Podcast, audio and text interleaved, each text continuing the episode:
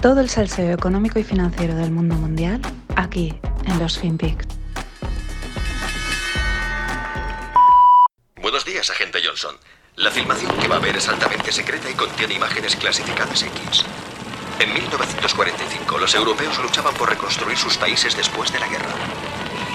Pringaos. ¡Cállese, Simpson! Para aliviar la crisis, el presidente Truman prometió su ayuda.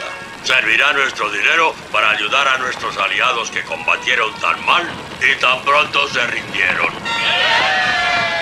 Para llevar a cabo tal disparate digno de un borracho, Truman autorizó excepcionalmente la emisión del billete de mayor valor que haya existido nunca, el billete de un trillón de dólares. El hombre elegido para trasladar tan- Hola no financieros, ¿qué tal?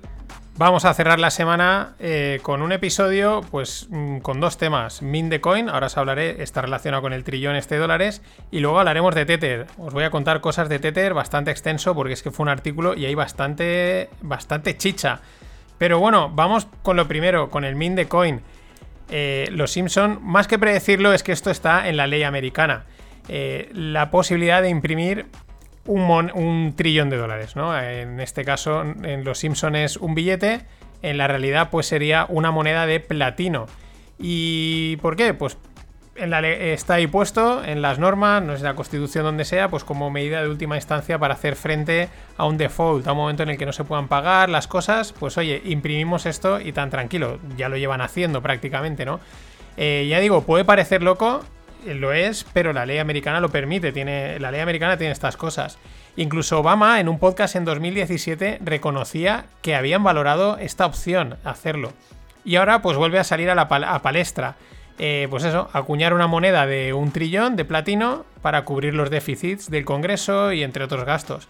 Bueno, este globo sonda eh, ya sale, se lanzó por primera vez, yo creo que fue por primavera o algo así, antes de verano, unos meses antes ya salió por ahí, lo propuso una, con- una congresista o algo así, fue como un poco, pero qué tal, ¿no? Muy loco en aquel momento, menos loco ahora, ¿no? Son los globos sonda y solo hay que darles tiempo a que calen. Eh, Larry Fink, del que os hablaba ayer, el CEO de BlackRock, pues podría comprarse una, o BlackRock podría comprarse una y aún le sobrarían 9 trillones. Aunque bueno, en realidad lo que sucede es que ellos crean la moneda, o sea, la, maquinaria, el procedimiento sería crear la moneda, la depositan en la Fed como garantía y entonces pueden imprimir toda esa pasta. A ver, a mí no me sorprendería ver la Trillion Coin expuesta como atractivo turístico y, ¿por qué no? Pues cobrando 50 o 100 dólares la entrada. Pero hagamos números, ¿no? Eh, ¿Qué necesitarían? Pues unos 10 billones de turistas, fijaros, pagando 100 dólares. A unos 50 años de amortización, pues son unos 200 millones de turistas por año. Y si cogemos los datos de antes de la pandemia, pues Estados Unidos recibía unos 80 millones de turistas. Ah, Casi, casi, casi, casi. Un poquito apretado, pero casi. Bueno, aquí hago el matiz de que las cifras, como son muy grandes y luego está el lío entre trillions americanos y europeos, pues igual me he ido un poco en los cálculos y igual es un poco más, un poco menos. Pero bueno, hay que hacerlos, que estamos en un podcast de finanzas, ¿no?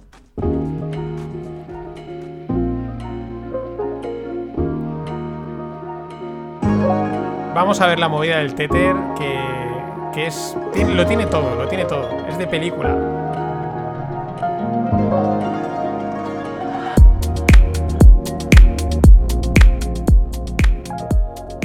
Bueno, eh, Tether es la moneda estable, la criptomoneda estable, stablecoin, que respaldada por un dólar. Un dólar es un Tether. Eh, y está bajo lupa, bajo lupa desde hace tiempo. De hecho, cada cierto tiempo pues, se van abriendo nuevas investigaciones y las dudas surgen respecto a este respaldo 1-1 que proclaman. El río suena y lleva sonando mucho tiempo y pues cada vez son más voces las que se lanzan contra la opacidad de la empresa. La empresa se llama Tether y la moneda se llama Tether. O mejor dicho, pues se alzan contra la falta de respuestas documentadas por parte de la compañía que emite esta moneda.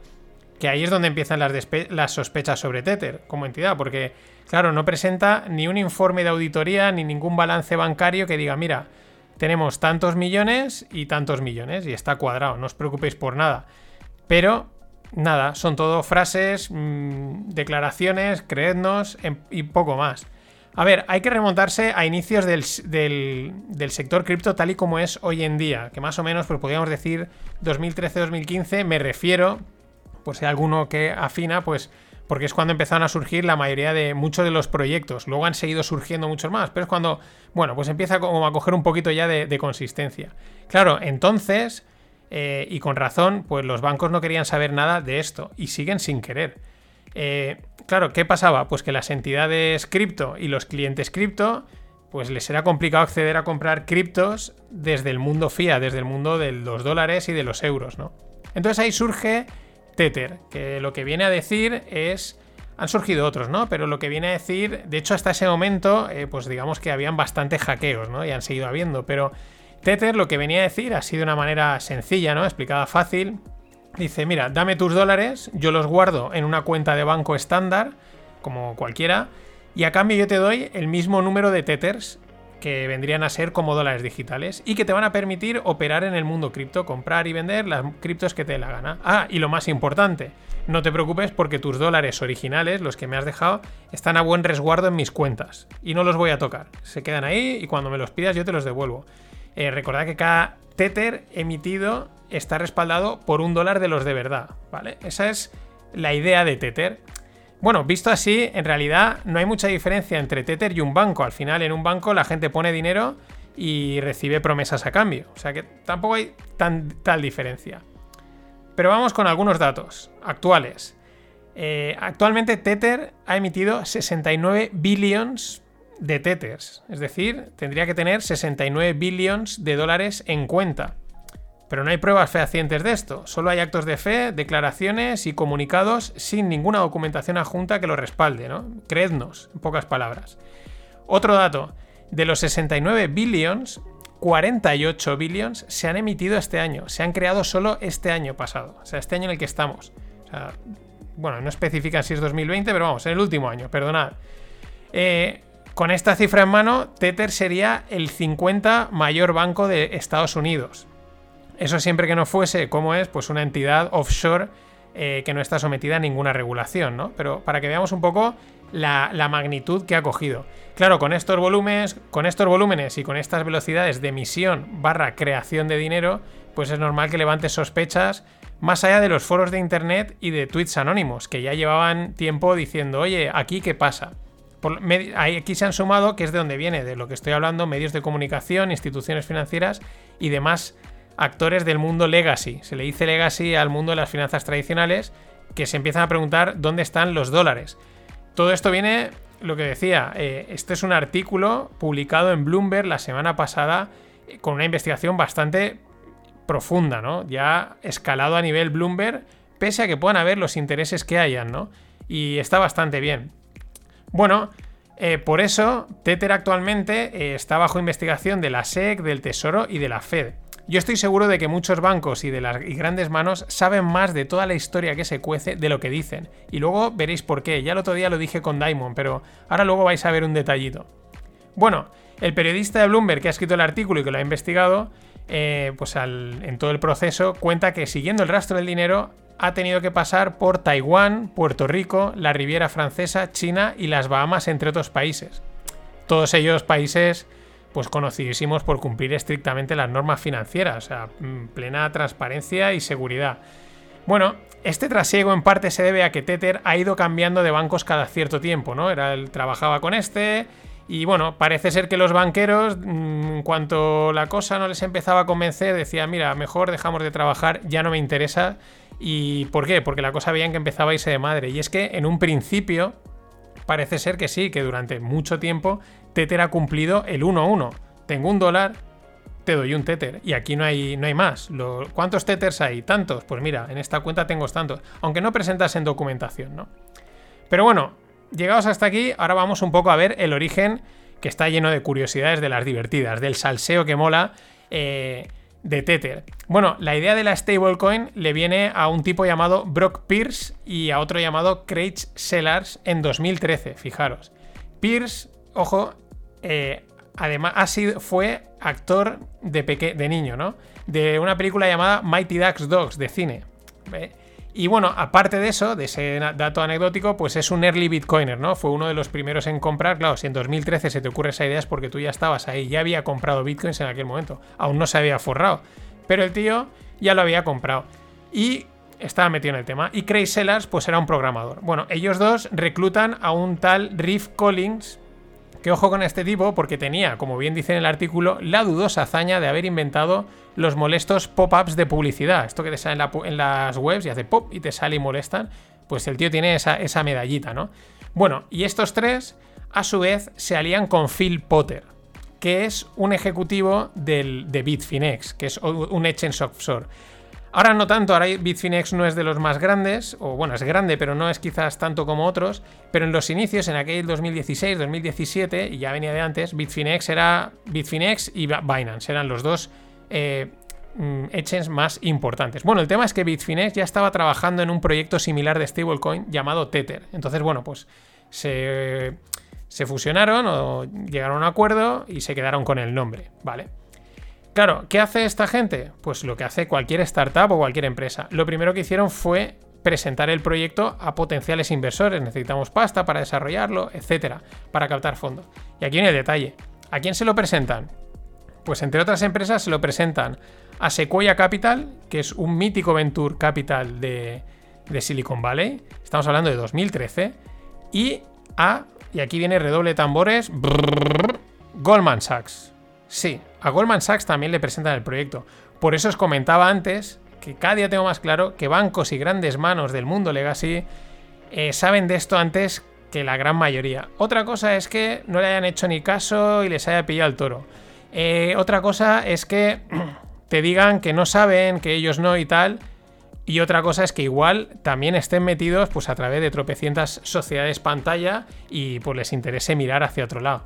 Pero el otro día lo veíamos, Ripple invertido por Santander, Coinbase ha invertido por el BBVA, eh, esto presentado Goldman Sachs, es decir, claro, eh, vas a montar algo financiero, pues a los primeros a los que vas a ver si les interesa es a esta gente, que probablemente en un momento viesen el negocio, tontos no son, pero no se metieron. ¿Por qué no se metieron?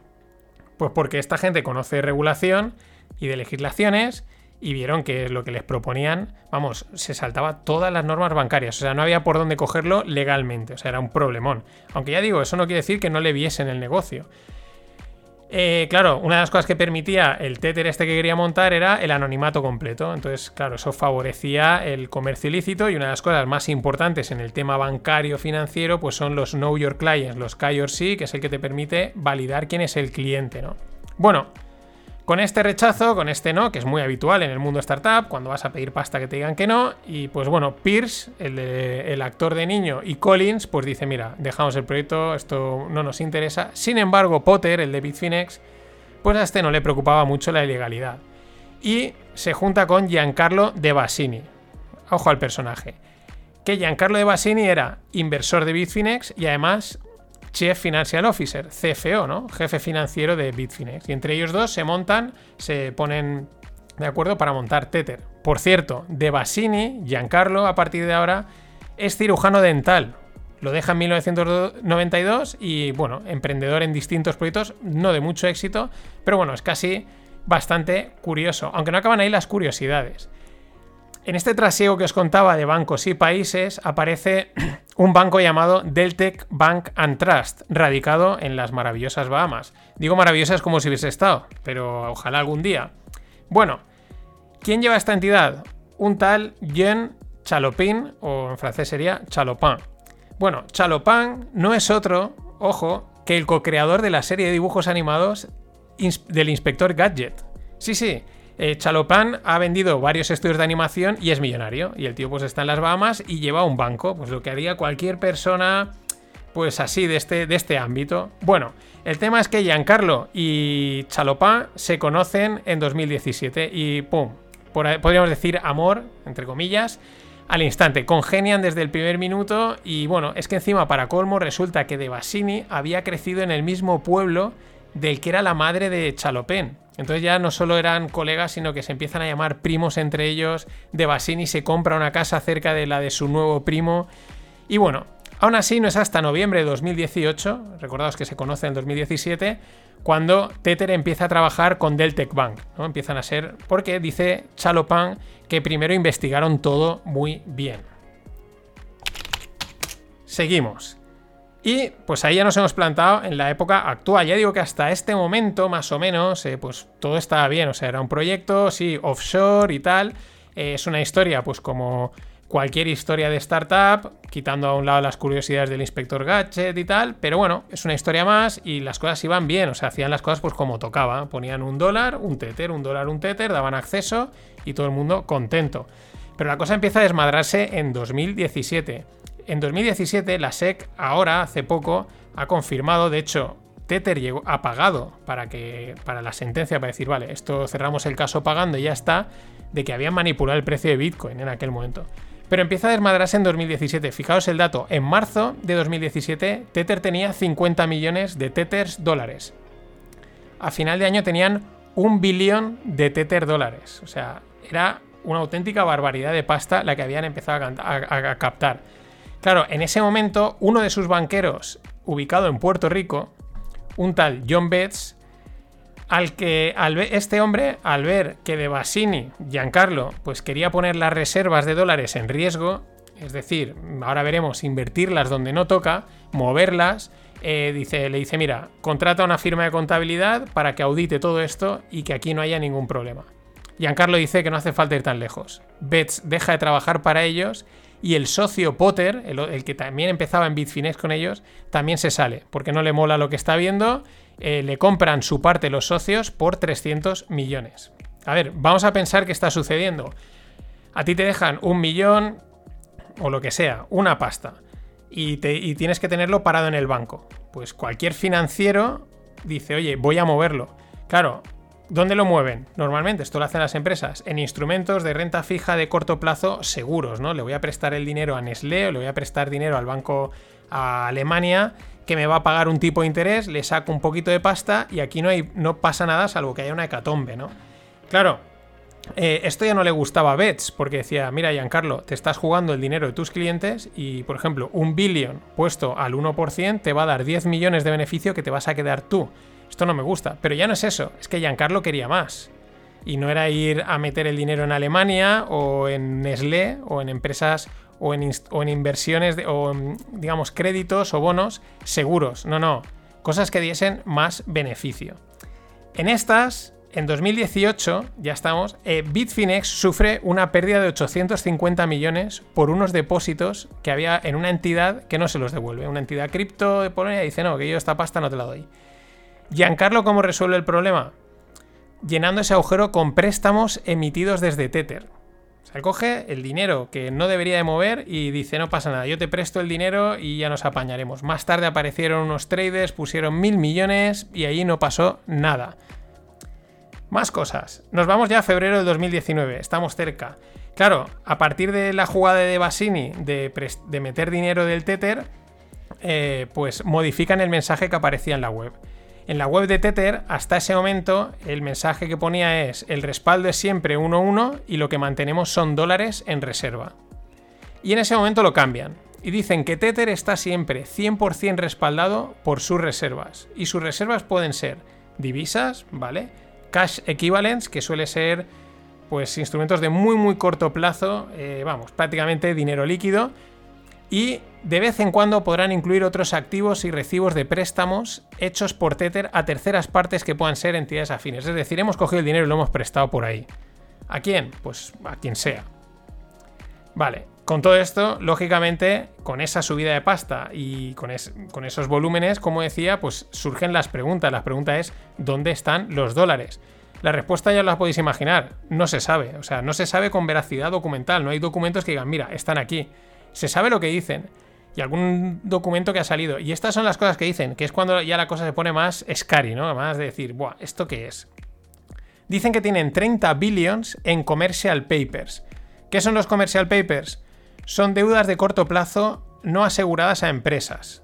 ¿Vale? Pues bueno, lo que hemos dicho, pues pequeños créditos a muy poco tiempo, pero que no están totalmente asegurados. Pero ¿qué pasa? Que este mercado, el mercado de los commercial papers, es un mercado realmente muy pequeño en el que hay muy pocos actores. Entonces los que han investigado esto se han ido ahí y han preguntado, oye, eh, digamos que ahí se conocen todos y les ha preguntado, ¿sabéis de esto? Y ellos han dicho que ahí no saben nada. Dice, aquí nos conocemos todos. Y si alguien hubiese entrado con esos 30 billions en este mercado, dicen, "Cre- creednos que sabríamos quién es. Con lo cual, dicen que hay 30 billions, pero por otro lado, ahí nadie sabe nada. Más cosas. Según un documento de una cuenta de Tether Holdings, Tether tiene billions, así en- sin matizar, en préstamos de corto plazo a compañías chinas. Ahí surge el rumor de que tienen dinero prestado a Evergrande. Esto pinta shadow banking. ¿Qué es el shadow banking? Pues empresas que no son bancos ofrecen servicios bancarios como financiación. Claro, ¿qué sucede? Que si estas compañías petan, y recordemos lo que es, cómo se está cociendo el tema en China desde lo de Evergrande, pues tú pierdes ese dinero. Un dinero que, que no deberías de tocar, porque tus clientes esperan que haya ahí y te lo tienen que y esperan pedírtelo en cualquier momento. Pero aún hay más. También dicen, y esto también está confirmado, pero así en números grandes, que tienen préstamos a compañías cripto, en las que han aceptado Bitcoin como colateral. Esto ya es el riesgo del riesgo. Porque esto para mí confirmaría los rumores de que se imprime Tether para subir el precio de Bitcoin. Razones para hacerlo. La primera, cuanto más sube el precio de Bitcoin, más gente atraes al mercado, con lo cual más clientes. Pero más allá de esto, el incentivo es perversísimo para imprimir Tether y subir el precio de Bitcoin. ¿Por qué? Para evitar la liquidación de todos esos préstamos. O sea, yo te, yo te presto dinero y me das Bitcoins como colateral. Si Bitcoin empieza a caer, mi colateral cada vez vale menos. Y hay un momento en que hay que liquidar eso. O sea, esto no puede seguir cayendo. Con lo cual, esa liquidación a mí me fuerza a perder dinero. Porque te he prestado un dinero, me has dado una cosa que ahora no vale. Por lo tanto, yo mismo tengo el incentivo de imprimir dinero, pampear Bitcoin, para que no me salte todas las posiciones y se me vaya todo el chiringuito al garete. Es acojonante. Bueno, en resumen, esto es como si el dinero de tu cuenta de ahorro, el banco coge, lo invierte en préstamos de mucho riesgo y cuando tú vas a sacarlo no existe porque los préstamos han petado. Claro, normal que antes de que eso suceda, al mínimo rumor de dudas de qué está haciendo el banco con tu dinero, tú vayas a preguntar si el dinero está donde debe estar. Y casi por último, tres frases que destaco el artículo. Recomiendo leerlo porque hay muchísimas más. Una, dice, si los trolls están en lo correcto, los trolls de Internet, dice, Tether eh, es... Es un Ponzi, es un Ponzi, dice, más grande que el de Madoff. O sea, es una bola más grande. Yo diría que incluso el nombre de Ponzi lo va a dejar, eh, si se sucede, eh, será, te has marcado un Tether. También dicen, no es una stablecoin, es un hedge fund offshore de alto riesgo. Fijaros. Y por último, hay un actor del mundo cripto que dice, sí, esto podría ser una gran movida, pero a mí me da igual. Porque ellos son como los banqueros. Ellos les da igual hundir el banco mientras estén cobrando su pasta y su bonus y poniéndolo a salvo. Y después de todo lo expuesto, sale el fundador de FTX, ya he dicho, uno de los grandes, y dice, a colación de este artículo, pero sin mencionarlo, que la gente no debería de publicar piezas de periodismo en las que se preguntan, porque el título del artículo es ¿Dónde están los billions? en las que se hacen preguntas así si no tienen información real o contrastada de que es verdad. Dice, de la otra manera son solo meras suposiciones. Y yo digo, yo le digo al tipo este, eh, gracias por confirmarlo. En fin, esto ha sido todo por hoy. Para cerrar con este buen rollo, que sé que os molan las cancioncitas, en Canadá hay un programa eh, dedicado al hockey nacional, pero que lo emiten en Punjabi. Y empiezan con esta sintonía. Haz buen fin de...